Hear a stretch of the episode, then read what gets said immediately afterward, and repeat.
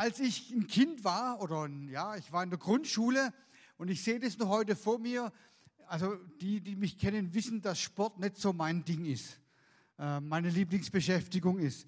Und im Sportunterricht in der Schule, das war immer irgendwie, das war immer irgendwie grausam für mich. Und ich weiß noch in der Grundschule, in der Wolfsburg-Schule damals in Stuttgart-Wallimdorf, auf dieser Wiese sehe ich mich noch heute, da haben wir dann immer Fußball gespielt. Und da gab es dann die Situation, da wurden dann vom Lehrer zwei Leute ausgewählt und die durften sich ihre Mannschaften zusammensuchen. Ja, ich nehme den an und nehme ich den und nehme ich den. Und ich blieb dann so ziemlich übrig. Und den aber wollen wir nicht haben.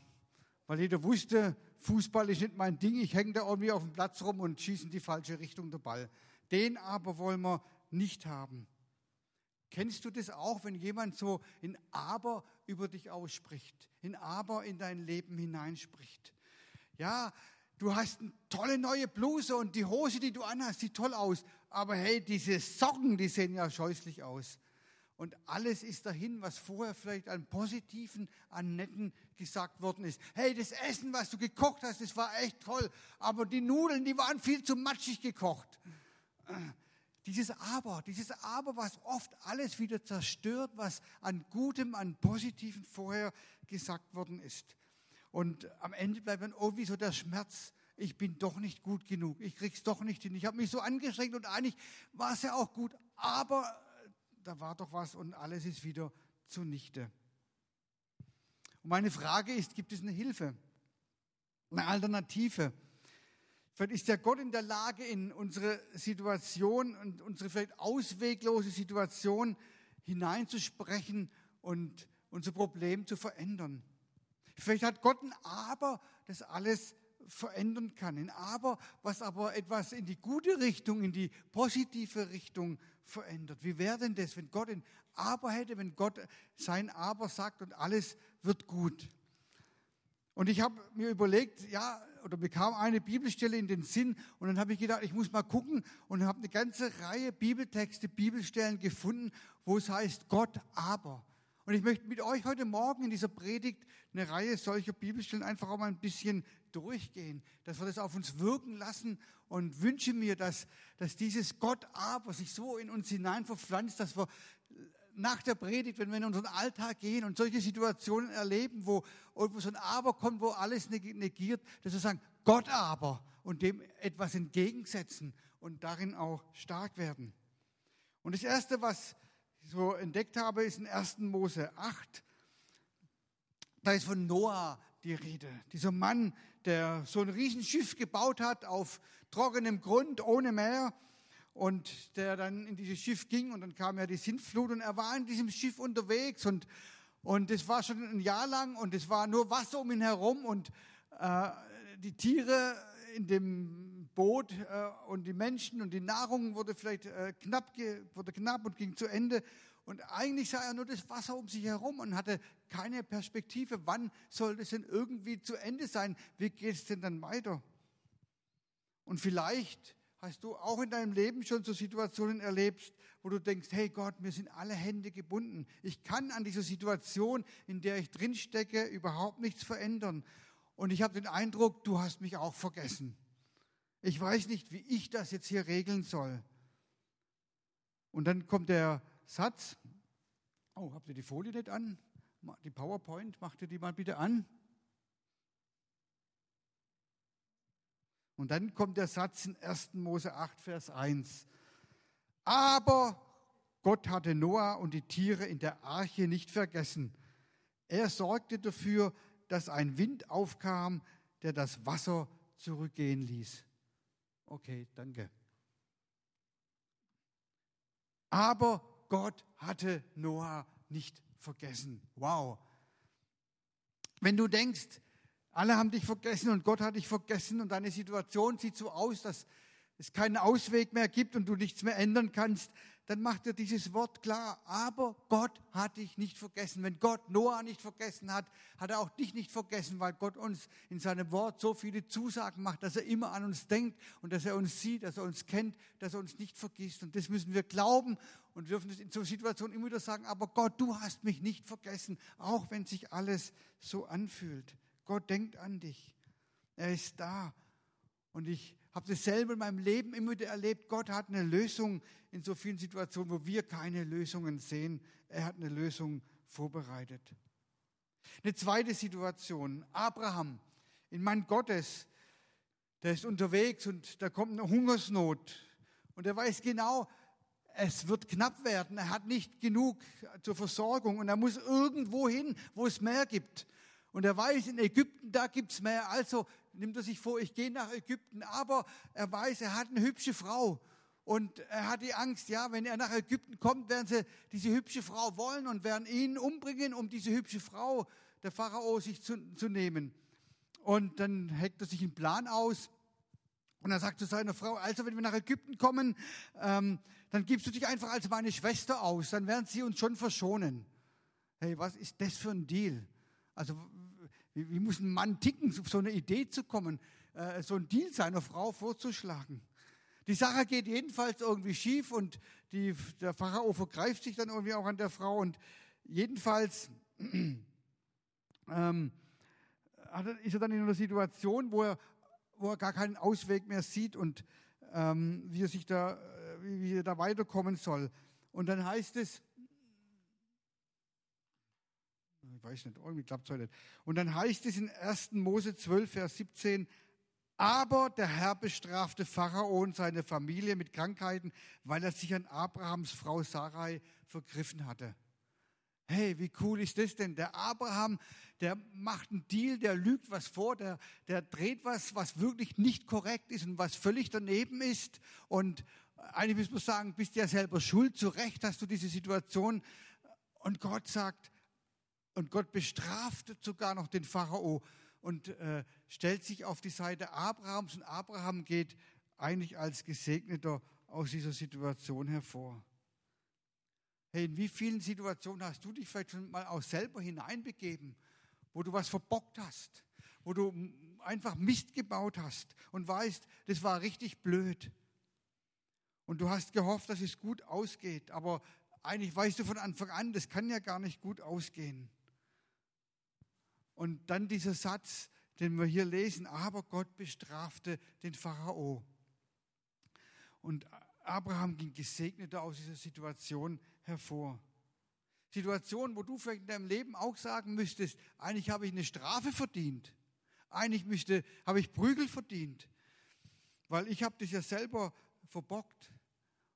Und vielleicht hast du es auch schon erlebt. Und dennoch, Gott ist mit dir und segnet dich am Ende sogar noch. Das liebe ich, dieses Gott aber. Und das ist das Entscheidende in unserem Leben, in solche Situationen, wo wir reinkommen oder wo wir uns manchmal auch selber hineinmanövrieren. Und wenn du noch ein wenig weiter liest im ersten Buch Mose, dann komme ich zum nächsten Typen dort, den Jakob. Jakob war ja auch einer, der nicht wirklich von der guten Sorte war. Das sagt ja schon sein Name. Jakob, der Betrüger. Das war sein Lebensstil. Er hat mit allen Ecken und Kanten und Haken und Ösen immer wieder probiert, sich so durchs Leben hindurch zu lavieren, um immer wieder auch an den Segen ranzukommen. Und dann trifft er seinen Schwiegervater und der war mit allen Wassern gewaschen. Und alles, was er vorher anderen angetan hatte, kriegte er mit Zins und Zinseszins zurück. Und er war in der Situation, wo er wusste, entweder geht es jetzt richtig den Bach runter oder ich bleibe ein Leben lang Sklave meines Schwiegervaters. Der hat alle Trümpfe in der Hand. Ich bin hier der Fremde, ich habe niemand auf meiner Seite, ich bin der, der ja eigentlich nur verlieren kann. Und dann kommt der Satz in 1. Mose 31, 7. Hat funktioniert super. Aber, aber Gott hat nicht zugelassen, dass er mir Schaden zufügen konnte. Und wenn wir die Story weiterlesen, ich empfehle dir mal das erste Buch Mose, diese Stories zu lesen von diesen Typen. Er geht als reicher Mann von seinem Schwiegervater weg. Und als der Schwiegervater den Gedanken hat, sich an ihn zu vergreifen, erscheint Gott dem Schwiegervater in der Nacht und sagt, hey, wenn du den anfasst, mein Freund, dann kriegst du echte Probleme mit mir. Und vielleicht sitzt du auch in so einer Situation in deinem Leben, einer Arbeitssituation, wo du denkst, hey, mein Chef, der macht mich ständig fertig. Ich sitze in einer Situation, ich komme da nicht raus. Die Situation ist einfach, einfach wie sie ist. Und ich habe den Eindruck, ich bin immer der Verlierer. Und egal, was ich mache, ich mache es falsch. So nach dem Motto, ich habe die, die Loserkarte gezogen.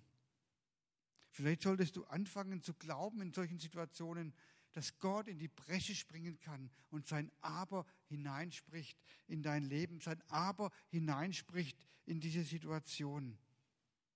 Aber Gott hat es nicht zugelassen und hat seine Hand über diesen Jakob gehalten. Und ich glaube, und das ist meine Erfahrung auch in meinem Leben, dass es viele Situationen gibt, wo ich eigentlich Dinge verbockt habe, wo Dinge schief liefen, wo ich nichts machen konnte. Aber Gott hatte seine Hand da drin und hat seine Hand über mir gehalten und hat dafür gesorgt, dass ich noch gesegnet wurde durch solche Situationen. Fang an zu glauben, dass Gott sich auf deine Seite stellt und stellen will und auf deiner Seite steht und Situationen, die für dich ausweglos erscheinen, verändern kann. Aber Gott.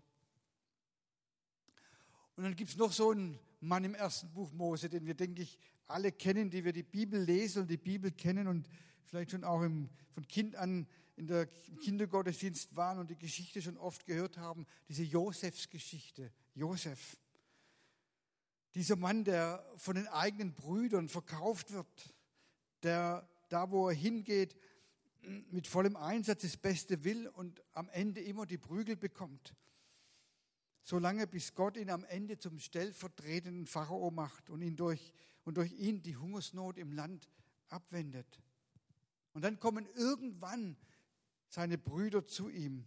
Und sie stellen fest, dass alles, was dieser was dieser Junge erlebt hatte, ihn nicht bitter gemacht hat, sondern dass er trotz all des Leides, das er erleben musste, eine Perspektive für sich gewonnen hat. Und dass das ihn und seine Persönlichkeit auszeichnet.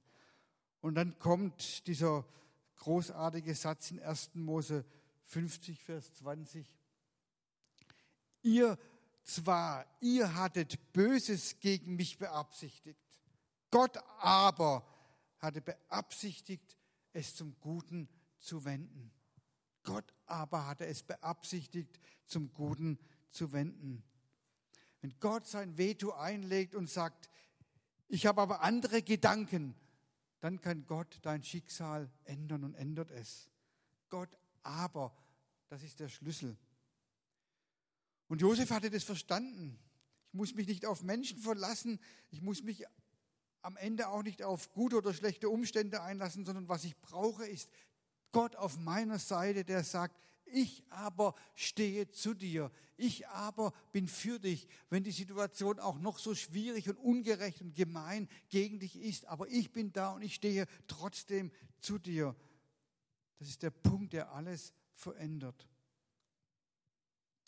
Oder denken wir an das Volk Israel an dieses Auf und Ab dieses Volkes Israels, dieses Volk Israel, das gute Zeiten erlebt hat, wo sie Gott vertraut haben, wo sie Gott, äh, ja, für, auf Gottes Seite waren, wo sie die Dinge richtig gemacht haben, aber dieses Volk, was auch schlechte Zeiten hat, wo sie abgefallen sind von Gott, wo sie ihren eigenen Göttern nachgerannt sind und so weiter. Zeiten, wo sie nah am Herzen Gottes und Zeiten, wo sie ganz weit weg von Gott waren. Und eigentlich würden wir sagen, wenn wir Gott wären, dann müssten wir sagen, hey Leute, ihr habt alles Mögliche verdient, aber doch nicht meine Gnade. Ihr habt so oft gegen meine Gebote verstoßen und seid eure eigenen Wege gegangen und habt das Gegenteil von dem gemacht, was ich euch gesagt habe. Das Volk Gottes war aus der Gefangenschaft nach Hause gekommen und dann steht folgendes Verse in der Bibel in Nehemia 9, Vers 16 und 17. Unsere Väter wurden stolz und halsstarrig, sodass sie deinen Geboten nicht gehorchten und weigerten sich zu hören und gedachten auch nicht an deine Wunder, die du an ihnen tatest, sondern sie wurden halsstarrig und setzten sich in den Kopf, zu ihrer Knechtschaft in Ägypten zurückzukehren. Und jetzt kommt's. Gott aber vergab, war gnädig, geduldig, barmherzig und von großer Güte und verließ sie nicht. Das ist unverdiente Gnade Gottes. Das ist das, was Gott tut. Er gibt uns unverdiente Gnade. Hat irgendeiner von euch Gnade verdient? Ich glaube niemand. Wir alle wissen, dass Gnade ein Geschenk Gottes ist, was er uns unverdienterweise zuwendet. Gott aber, er ließ ihnen Gnade zukommen und er verließ sie nicht. Und ich denke, das müssen wir uns immer wieder bewusst machen. Ich weiß nicht, ob ihr das auch kennt, aber manchmal erlebe ich das. Da kommt so eine Verdammniswelle über mich, dass ich, dass ich denke, Gott kann doch mit mir nichts mehr zu tun haben wollen. Mein Leben, jetzt habe ich schon wieder was verkorkt, jetzt habe ich schon wieder an derselben Stelle denselben Mist gebaut oder, oder denselben Fehler gemacht. Gott kann doch mit mir nicht zufrieden sein. Dass wir uns dieses bewusst machen. Gott aber er lässt auch mir seine Gnade zukommen und verlässt mich nicht. Und dass ich diesen Gedanken, dieses Gott aber, diesen Verdammnisgedanken und Gefühlen lerne entgegenzusetzen. Oder ich denke an David, einer der große Verheißungen von Gott hatte, aber der ehrlicherweise auch große Feinde hatte. Bis dahin, dass sein Schwiegervater, der König Saul, das einzige Ziel hatte, ihn zu zerstören und über Jahre ihm nachjagt. Und vielleicht empfindest du manchmal auch in deinem Leben Situationen, die, es, die wie so eine Klette an dir hängen und du hast den Eindruck, ich werde es nicht los. Das sind Dinge, die dich permanent nicht in Ruhe lassen wollen und du hast den Eindruck, das zerstört mich und mein Leben. Hör dir an, was hier im ersten Buch Samuel, Vers 23, Vers 14 steht.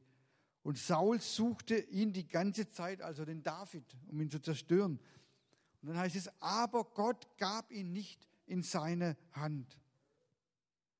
Gott, aber Gott gab ihn, den David, nicht in die Hand von Saul. Der Feind ist vielleicht unterwegs, um dich zu packen, will dich kleinkriegen. Soll dir das Sorgen machen? Die Antwort ist nein. Warum? Weil Gott sich festgelegt hat, auf deiner Seite zu sein. Und David sagt mal in Psalm 40, Vers 18, denn ich bin elend und schwach. Gott aber sorgt für mich. Er ist mein Helfer und mein Retter. Ich denke, das ist der Punkt, der alles verändert. In dem Augenblick, wo wir das verstanden haben, wo wir diesen Satz nicht nur als eine theologische Wahrheit nehmen, die halt in der Bibel steht, sondern wo wir das verstehen, das gilt auch mir, wenn ich ein Kind Gottes bin. Gott aber, er steht auf meiner Seite. Und er kann immer wieder dieses Aber dann auch in diesen Situationen entgegensetzen. Im Lukas-Evangelium in Kapitel 8 finden wir auch so eine Szene. Die Jünger Jesus sind mal wieder mit einem Sturm konfrontiert. Ja, und das finde ich immer auch so ein Bild für die Stürme unseres Lebens, wo, wo wir in unserem Leben mit Stürmen konfrontiert werden, wo so Dinge über unser Leben hereinbrechen und wir empfinden das, wow, das ist jetzt nur ein Sturm, was tue ich denn da? Was mache ich, wenn der Sturm kommt? Was machst du, wenn der Sturm kommt? Was haben die Jünger gemacht? Sie haben geschrien natürlich, Meister, wir kommen um Hilfe. Jesus aber stand auf und befahl den Sturm und er war still. Ja, der Sturm kommt, die Jünger schreien um Hilfe, aber Jesus steht auf und gebietet dem Sturm. Und das ist für mich wieder auch ein Bild, wenn die Stürmer des Lebens in mein Leben hereinbrechen, dass ich nicht auf den Sturm schaue, sondern auf Gott schaue, auf Jesus schaue, der diesem Sturm sein Aber entgegensetzen kann. Und der Sturm geht weg und es wird still und ich kann die Situation in aller Ruhe angehen. Mit einem Mal verändert sich die Situation, wenn Gott sein Aber hineinspricht. Und das ist das Wunderbare. Und manchmal habe ich das schon auch erlebt, diese Not so als Pastor und ihr kennt es als Kleingruppenleiter oder in eurem Beruf oder in vielen Situationen, dass wir denken, ich bemühe mich und habe es vielleicht doch nicht gut genug hingekriegt. Ich weiß nicht, ob ich schaffe, ob es ausreicht, ob es gut genug ist, was ich irgendwie mit meinen besten Kräften äh, und besten Wissen und Einsatz hinkriege, wird es funktionieren. Und dann lesen wir im ersten Korintherbrief 3, Vers 6, da heißt es, ich habe gepflanzt, Apollos hat begossen, Gott aber hat es gelingen gegeben. Auch in so vielen Situationen einfach ist es immer wieder wichtig, dass wir uns mit all den Dingen Gott anvertrauen und wissen, da wo wir uns bemühen, wo wir unser Bestes geben, dass wir den Rest Gott tun lassen. Gott aber hat sein Gelingen gegeben. Gott aber kann das Gelingen dazu geben. Und ist mit uns auch in diesen Dingen, wo wir vielleicht manchmal auch im, als in der Gemeinde, in unseren Diensten, im Beruf, in unserer Verantwortung, wo auch immer herausgefordert sind. Oder kennst du diesen inneren Kampf und die Frage, bin ich gut genug? Kann Gott mich wirklich lieben? Dann ist wichtig, dass du dir klar machst, was Paulus im Römerbrief schreibt, im Römerbrief in Kapitel 5, Vers 8. Gott aber beweist uns seine große Liebe gerade dadurch, dass Christus für uns starb, als wir noch Sünder waren. Dieses göttliche Aber, das alles verändert dein Leben, deine Prognose, das, was Leute über dein Leben aussprechen. Du bist doch eh ein Sünder. Du bist doch eh nicht gut genug. Guck doch mal dein Leben an. Guck doch mal an, was du schon alles verbockt hast. Du bist sowieso ein Verlierer. Und da ändert sich auch nichts dran.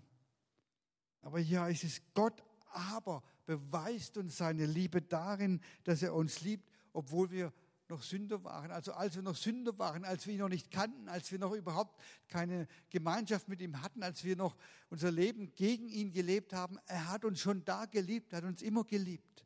Und er beweist genau darin seine Liebe zu uns. Und woanders sagt ja Paulus, uns kann nichts trennen von dieser Liebe, sondern diese Liebe, sie gilt uns. Das ist doch großartig. Und im Epheserbrief in Kapitel 2, Vers 4 schreibt Paulus, also ich habe heute eine ganze Reihe Bibelstellen, die ich so mit euch mal durchgehe, damit dieses Gott aber sich so in uns festsetzt. Im Epheserbrief Kapitel 2 heißt es, Gott aber, der reich ist an Barmherzigkeit, hat um seiner vielen Liebe willen, womit er uns geliebt hat, auch uns, die wir in den Vergehungen tot waren, mit dem Christus lebendig gemacht. Durch seine Gnade seid ihr gerettet. Auch hier wieder dieses Gott, aber schau nicht auf dich, auf das, was so in deinem Leben alles vielleicht an, an Schwierigem ist, sondern schau auf dieses Gott, aber, das dich auf einen neuen Level heben kann. Er schaut dich an und er spricht rein in dein Leben und in die Situation und er spricht dir zu, ich aber bin auf deiner Seite. Und wenn immer der Teufel kommt und dir erklären will, hey, Kannst du dich an dein letztes Versagen erinnern und du denkst, ja, ich weiß schon, äh, mein letztes Versagen. Oh je, kenne ich gut. Was ist die Antwort? Gott aber, der reich ist an Barmherzigkeit. Ja, da bin, habe ich versagt. Ja, da habe ich Mist gebaut. Da habe ich Gott enttäuscht. Aber Gott ist reich an Barmherzigkeit. Und seine Barmherzigkeit, die gilt mir. Und das ist der Schlüssel für alle möglichen Situationen in meinem Leben. Was immer der Feind in dein Leben, in deine Seele hineinträgt, wie muss die Antwort lauten? Gott aber. Gott aber. Denn er hat sich in Jesus verpflichtet, mich mit seiner Liebe, mich mit seiner Vergebung, mich mit seiner Heilung, mit seinem Für mich Sein zu beschenken. Gott aber. Und Paulus bringt es dann nochmal so richtig triumphal auf den Punkt im 1. Korinther 15. Vers 57, Gott aber sei Dank, der uns den Sieg gibt durch unseren Herrn Jesus Christus. Und das muss das Bekenntnis sein, wenn der Teufel kommt und sagt, du bist schwach, du, du kannst sowieso nichts und du bist sowieso ein Loser, dass du sagen kannst, Gott aber, er gibt mir den Sieg durch Jesus Christus. In ihm habe ich den Sieg, weil ich ein Kind Gottes bin. Auch wenn die Situation in meinem Leben noch so schwierig zu sein scheint. Er kann die Situation umdrehen und die Situation verändern. Und ich möchte noch mit einem letzten Satz schließen, auch im zweiten Korintherbrief von Paulus, im zweiten Korinther 9, Vers 8. Gott aber ist mächtig, euch jede Gnade im Überfluss zu spenden, sodass ihr in allem alle Zeit, alle Genüge habt und überreich seid zu jedem guten Werk. Wow, auch hier wieder dieses Gott aber. Kennst du das, wenn du morgens aufstehst und So deine Seele sagt zu dir, hör mal, Armer, wie fühlst du dich denn heute? Sicherlich bist du ja heute wieder so ganz schwach. Und du schaust in den Spiegel und der Spiegel nickt dir zu oder Kopf, der Kopf in dem Spiegel nickt dir zu. Und du denkst, hey Mann, wie soll das heute wieder werden? Oh je, was heute wieder so alles auf mich zukommt. Was ist das Geheimnis? Gott aber. Gott aber. Und dieses aber hat sich nicht verändert. Gott aber, er ist auferstanden in Jesus Christus, er lebt und er ist in deinem Leben gegenwärtig. Gott aber, der uns alle Zeit Sieg schenkt, wenn wir ihm vertrauen, wenn wir auf ihn schauen, wenn wir mit ihm rechnen, wenn wir wegschauen von den Umständen und ihn anschauen. Er, so sagt der Hebräerbrief, der der Anfänger und Vollender unseres Glaubens ist. Gott aber, in ihm haben wir volle Genüge und er stellt uns dieses volle Genüge zur Verfügung. Gott aber, der auf unserer Seite steht. Gott aber, der das Böse zum Guten wenden wird, was mich immer wieder runterziehen will. Und die Antwort, die wir in all diesen Situationen geben, lautet wie? Gott aber, Gott aber, genau das ist der Punkt und auf den wollte ich raus und ich wollte, dass uns das bewusst wird. Deswegen mal so die ganzen Reihen auch Bibelstellen, wo das uns einfach immer wieder, immer wieder begegnet, dieses Gott aber. Ich lade euch, euch ein, aufzustehen, dass wir beten.